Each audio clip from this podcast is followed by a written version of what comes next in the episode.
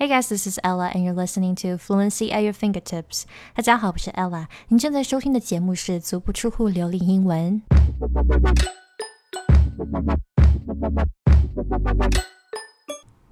Hey guys, today I want to talk about an idea, and that idea is be careful with whose advice you listen to. 就是我今天想讲的这个概念，就是大家不要太那么积极的去听别人的建议，而忘记了去检视，忘记了去检查。 到底是谁的建议你在听？比如说，如果我是一个大胖子，然后我想要减肥，我想要变得很健美，那我肯定不会去听，就是原先他的身材就比较健美，或者他天生基因就比较偏瘦的，然后稍微变得比较健美的，通过健身也好，饮食也好，稍微变得比较健美的，我肯定是听，就是有经历过我这样的事情，有经历过我的情形，也是从这个大胖子瘦下来的这样的人的经验。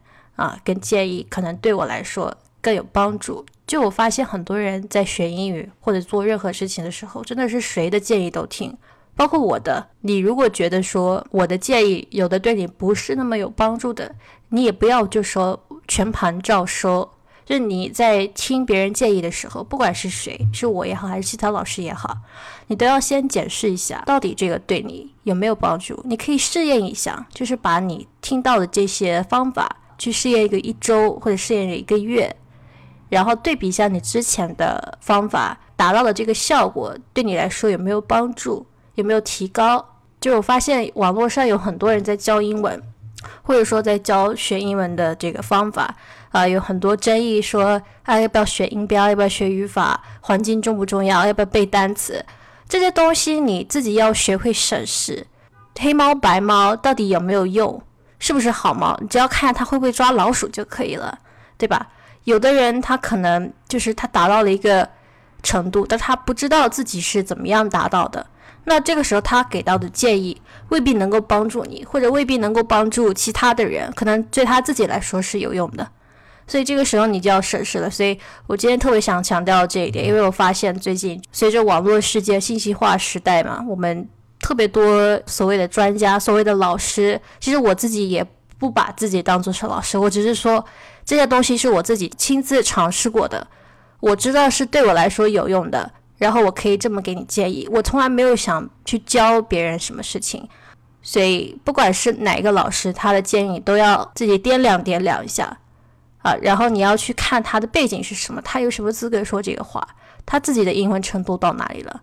或者说他的英文程度是不是按照他自己说的方法达到的？就比如说，有的人会听外教说的话，所以外教他的英文不是通过这个学外语的方式学到的，对不对？就像我们学中文的人，未必我们都会教中文呀。我们会说中文，可是我们不知道自己是怎么学会的中文，所以我们没有那个资格去教外国人中文。尤其是在你只会说一门语言的时候，比如说你只会说中文，你要怎么样教会外国人啊？对，你们用什么来交流？但是有很多外教，就是教英文的这些外教，他们的套路就是这样子的。他说的话你根本就听不懂，你怎么教啊？你们怎么沟通啊？所以这个时候他说的建议，你就尤其要掂量掂量三分。嗯，之前我在做抖音的时候，就是有看到很多外教怎么样建议，我都看不下去了。就是除非他的中文说的像我的英文一样好，我对他的建议一点兴趣都没有。或者他有学过其他外语，比如说他有学过西班牙语，他这个外语说的还不错，那说明他是经历过这个学外语的。这个时候他说的建议我还可以去听一下。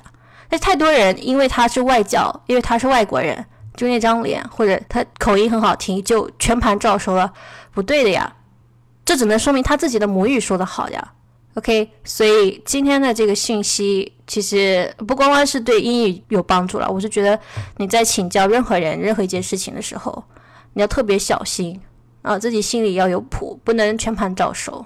尤其是学英语的时候，我发现很多人在这个方法上面，在这个策略上面，在这个听从别人建议上面，真的是浪费了很多时间，浪费了很多金钱，所以要特别小心啊！不是所有的人的建议你都可以全盘照收的，包括我自己。你一定要去试验一下，不要没有经过思考就全盘照收了，这是比较愚蠢的行为。